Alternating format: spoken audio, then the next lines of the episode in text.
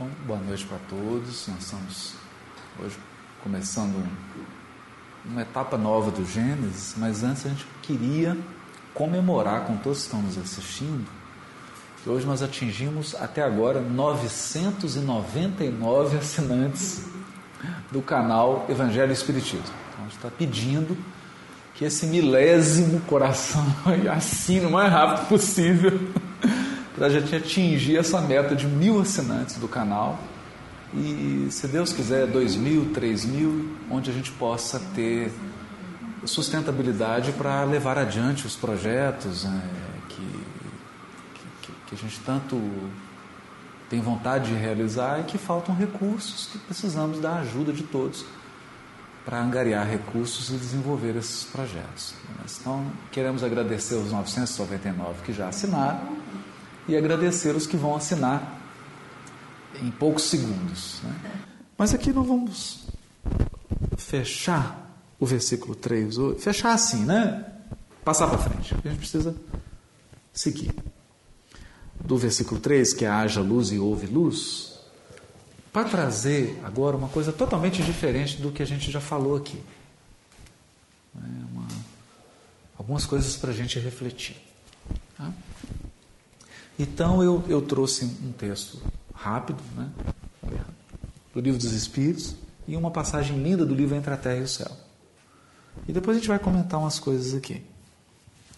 Na questão 88 do Livro dos Espíritos, tem uma pergunta que é incrível, né? Os espíritos têm forma determinada, limitada e constante? Olha a pergunta do Kardec. se é uma forma determinada, eu consigo saber qual é a forma do espírito. Um triângulo? Um retângulo? Um círculo? Um quadrado? Um paralelepípedo? É, ela é limitada? Inteligente a pergunta, cara. Ou não tem limite? Ela é constante? Olha. Ou muda? À medida que você evolui, a forma do espírito muda. A pergunta do Kardec é incrível. Os espíritos respondem: Para vós, não. Para nós, sim. Os espíritos estão dizendo: Para nós, o espírito tem forma determinada, limitada e fixa. O espírito é, se quiserdes, que aqui é uma analogia. Uma analogia. Uma chama, um clarão ou uma centelha etérea. Então, imagine um quarto escuro, você acende uma vela, aquela chama da vela é a forma do Espírito. Ele é uma centelha. Analogia utilizada pelos Espíritos. Claro que é uma analogia, né? É, é, é muito mais complexo do que isso, mas dá uma ideia. Aí, o Kardec, letra A da questão 88. Essa chama ou centelha tem cor?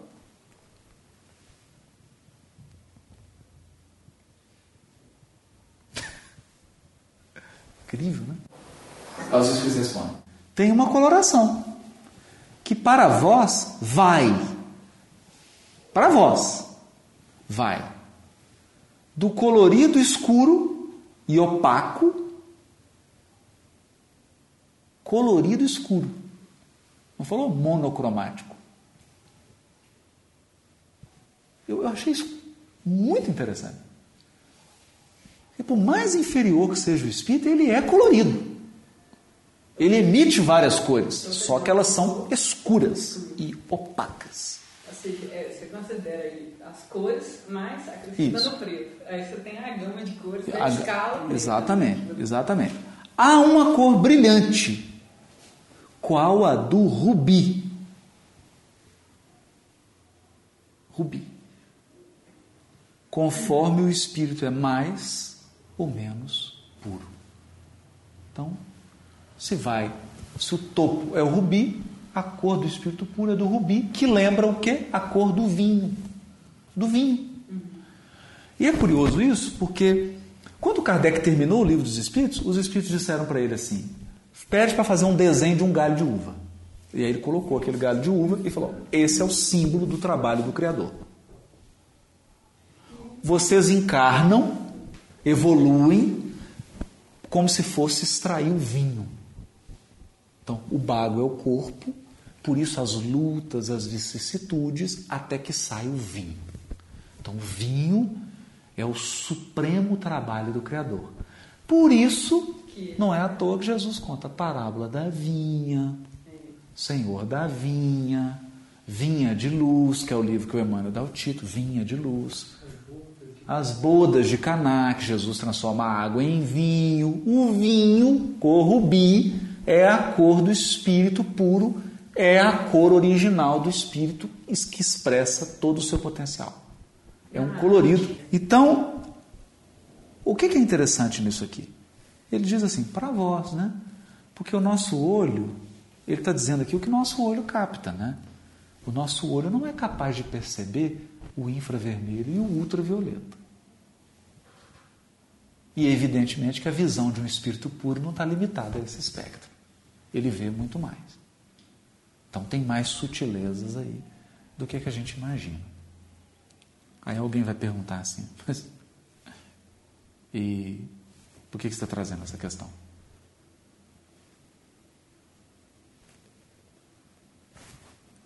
O que, que isso tem a ver com? E disse Deus: haja luz e houve luz. Porque isso aqui é o seguinte: Deus cria o espírito, simples e ignorante, e diz para ele: haja luz. Bilhões de anos depois, ele é um espírito puro e houve luz na sua extrema potencialidade. Mas a evolução é, no seu percurso, brilhar. Trabalhar a nossa luz. Fazer luz. Que vai de um colorido opaco e escuro até um radiante rubi.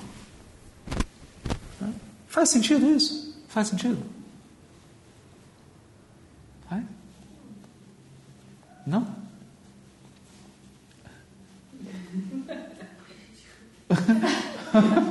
tá tímido, né? Para mim faz sentido, porque não tem como ficar eternamente no opaco. Ah, sim, claro, evolução. É evolução. Sim. Isso. Então, é, o aperfeiçoamento ele, ele acontece. Exatamente. Ele vai. Vai. vai. Se você fica, você vai ficando. Mas ele vai continuando indo. Isso. Verdade. Bom, o que, que nós estamos querendo destacar com isso?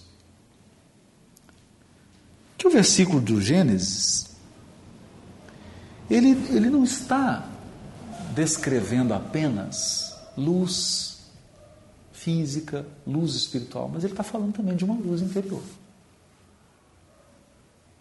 de um processo de desenvolvimento do espírito. A gente já trouxe isso aqui. No início a terra era sem forma e vazia, sem forma, falta de estrutura, vazia, falta de conteúdo. O espírito é simples e ignorante. Ignorante no sentido de que ele não absorveu ainda experiências e conhecimentos e ele não tem complexidade estrutural. Correto? Tanto que a evolução começa no mineral. Primeira experiência ali que ele faz o que? De uma bactéria.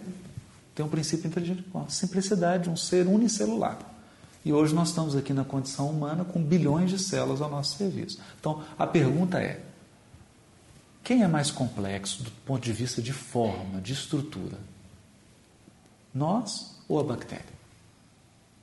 Nós. Então a evolução ela vai de uma forma simples, com mínimo de complexidade, para forma, para cada vez mais complexidade estrutural. Em todos os níveis. Em todos os níveis, inclusive de radiação. Não é? é... Ah, eu, nossa, eu esqueci uma coisa aqui. Vamos voltar aqui, só no livro dos Espíritos, que eu esqueci uma questão aqui. É... Que é que é a questão da, da deixa eu ver aqui, ó.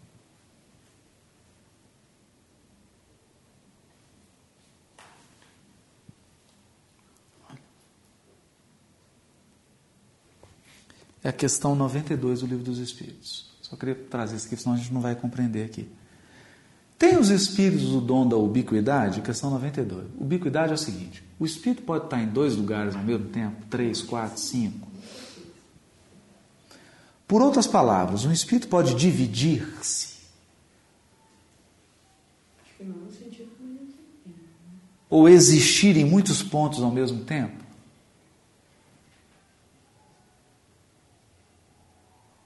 Aí os Espíritos respondem: não, não pode haver divisão de um mesmo Espírito. Mas, cada um, cada Espírito, é um centro que irradia para diversos lados. Isso é que faz parecer estar um Espírito em muitos lugares ao mesmo tempo. Vês o sol? É um somente. No entanto, irradia em todos os sentidos e leva muito longe os seus raios. Contudo, não se divide.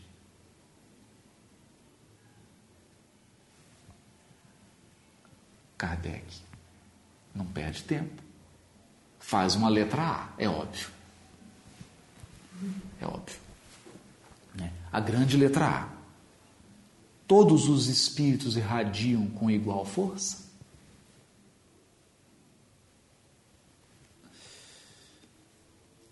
Porque aqui os espíritos descreveram a lei divina. Todo espírito é um centro que irradia. Isso é uma lei.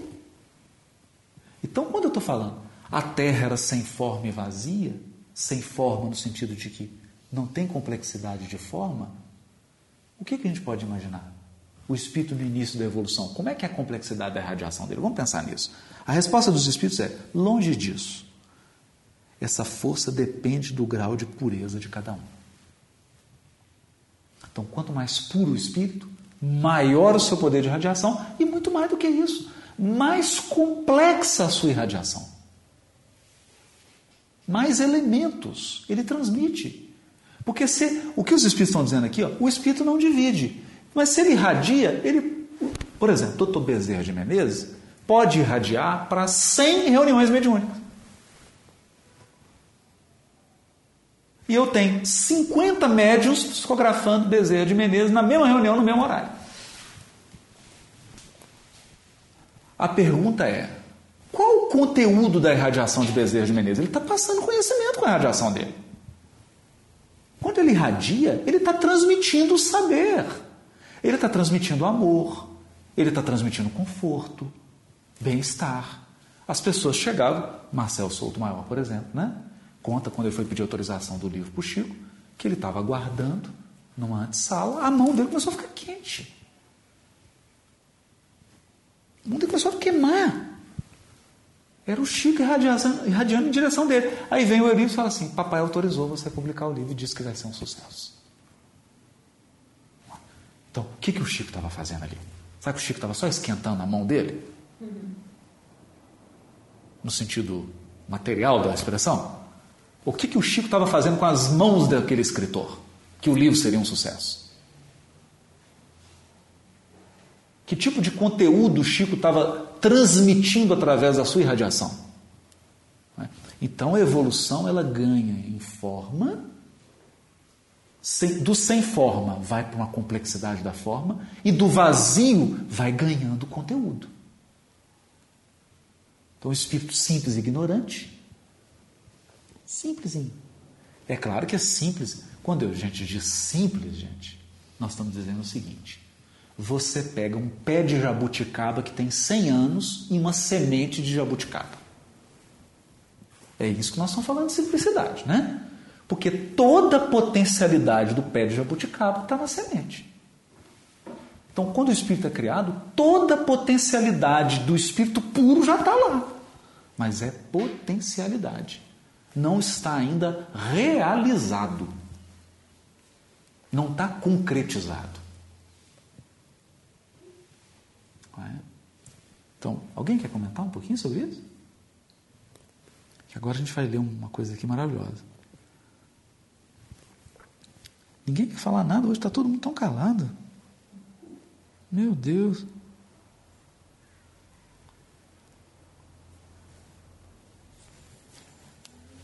É, no livro Entre a Terra e o Céu, no capítulo 23, e é, é interessante dos livros de André Luiz porque eles ilustram com casos práticos e concretos conceitos abstratos que estão no livro dos Espíritos. Então, o que nós estamos falando aqui, do haja luz e houve luz, abstrato demais, né? Aí lê, o espírito é um centro, uma centelha que radia, fica tudo muito abstrato. E o, a beleza da obra de André Luiz é que ela vai narrando fatos da vida espiritual que dão concretude. Aí você fala, ah, agora entendi. Agora entendi. Então tem um pedacinho aqui que é o seguinte: é uma residência, a residência do Amaro, que estava complicadíssima, porque a Zulmira, que era a mulher que morava na casa, estava atormentada por Odila. Eu não vou entrar aqui no roteiro não para não complicar. Que realmente lhe vampirizava as forças. E a Zulmira jazia no leito apática e desolada. A Odila estava vampirizando a Zulmira, sugando todas as energias dela. E a Zulmira se sentia sem, triste, apática, sem vontade de fazer nada, vampirizada, sem energia vital. Como estátua, olha que bonito isso. Bonito assim. Me expressei mal, né? Não tem nada de bonito aqui, né? Olha que interessante isso. É, olha que triste isso, né? Mas interessante. Ela estava como estátua viva de angústia e medo escutando o vento que zunia lá fora. Estava com medo do vento.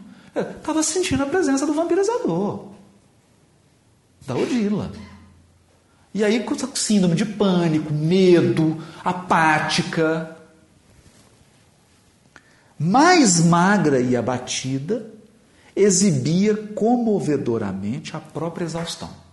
Emagreceu. Tá? Quer dizer, o quadro era do vampirismo, porque a característica do vampirismo na gradação da obsessão é que no quadro do vampirismo a obsessão é tão grave que ela já ultrapassou a fronteira mental, porque a obsessão ela começa mental, que é o caso da fascinação.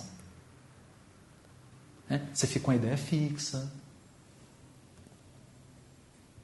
uma, uma única ideia, aí não ouve mais, ou você acha que você é o melhor, melhor do que todo mundo. Essa é a fascinação ela é uma obsessão mental.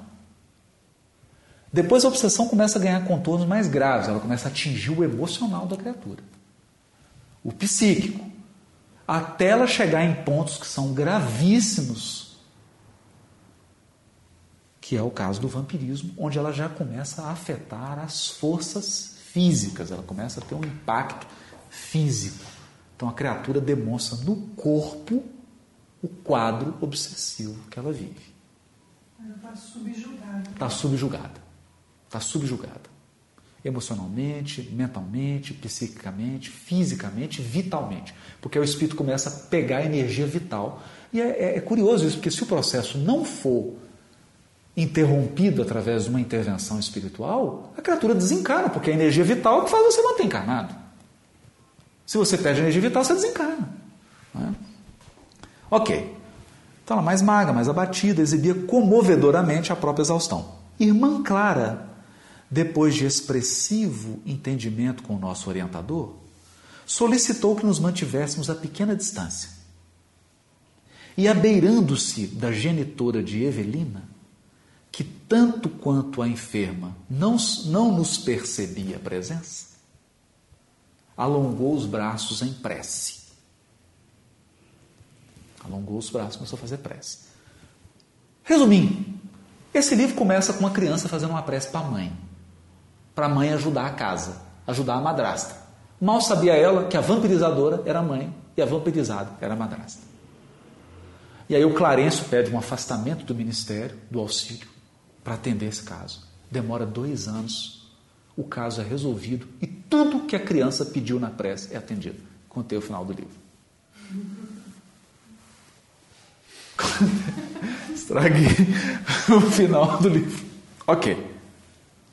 Então, irmã Clara estende os braços, pede para o André Luiz ficar um pouquinho mais longe, faz a prece. Sob forte emoção, acompanhei o formoso quadro que se desdobrou divino ao nosso olhar. Quando a irmã Clara começou a fazer a prece. Gradativamente, o recinto foi invadido por vasto círculo de luz. Por que círculo? A irmã Clara começou a irradiar. Então formou um círculo, que ela está irradiando em todas as direções. Formou um círculo de luz, do qual se fizera a instrutora o núcleo irradiante. Então, um círculo de luz e o núcleo irradiante é a irmã Clara. Assemelhava-se nossa amiga a uma estrela repentinamente trazida à Terra. Imagina a luz, né? Com os dois braços distendidos em formas de asas, prestes a desferir excelso voo. Cercava Agora ele vai descrever a radiação dela. Cercava enorme halo de dourado esplendor. Isso aqui é incrível, né? Irradiação dourada. Como se ouro eterizado e luminescente lhe emoldurasse a forma leve e sublime. Dos revérberos dessa natureza, quer dizer, esse halo e aí as, as outras ondas que saíam desse dourado, né? Passavam as irradiações a tonalidades diferentes, em círculos fechados sobre si mesmo. Interessantíssima a descrição da André né? Então você tem um círculo central dourado e aí círculos mais extensos com outras cores, a partir do dourado. Então, em círculos fechados sobre si mesmo, caminhando dos reflexos de ouro e opala ao róseo vivo. Com rosa, róseo, vivo. Do róseo vivo ao azul celeste. Do azul celeste ao verde claro. E do verde claro ao violeta suave. Pegou todos os chakras aqui. Depois nós vamos ver isso. Que se transfundia em outros aspectos a me escaparem da apreciação. Então, isso aqui foi o que o André Luiz deu conta de ver no mundo espiritual. Lembrando que a vampirizada e a vampirizadora não viam nada. Não viam nem irmão Clara, nem André Luiz, ninguém. E isso é o que o André Luiz deu conta de ver, porque na verdade a irmã Clara estava irradiando coisas que ele não era capaz de ver. É. Tive a ideia de que irmã Clara se convertera no centro de milagroso. Arco-íris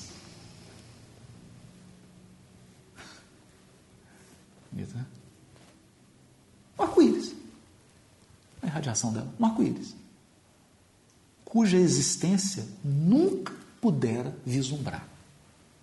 Então, o André Luiz está dizendo: Eu nunca tinha visto isso.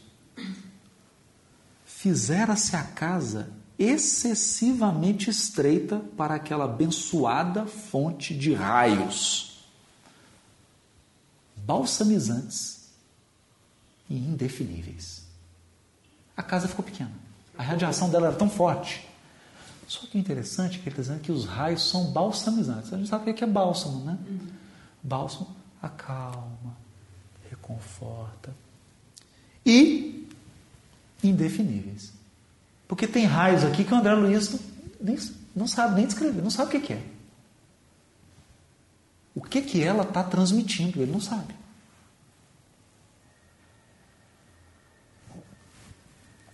Reparei que a própria Odila se aquietara.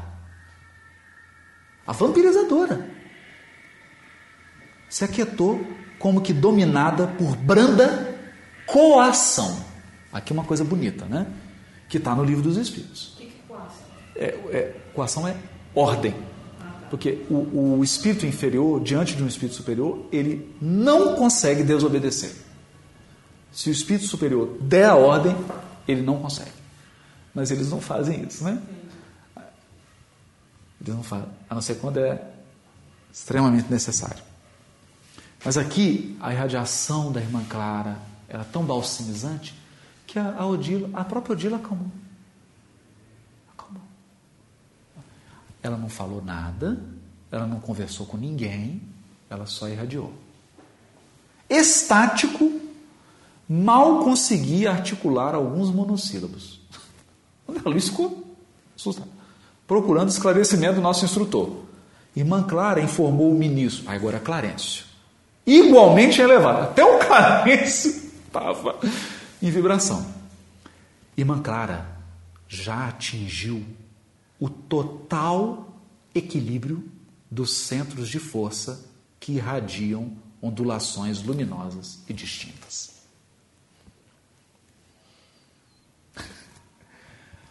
Irmã Clara já atingiu total equilíbrio dos sete chakras. Total equilíbrio dos sete chakras.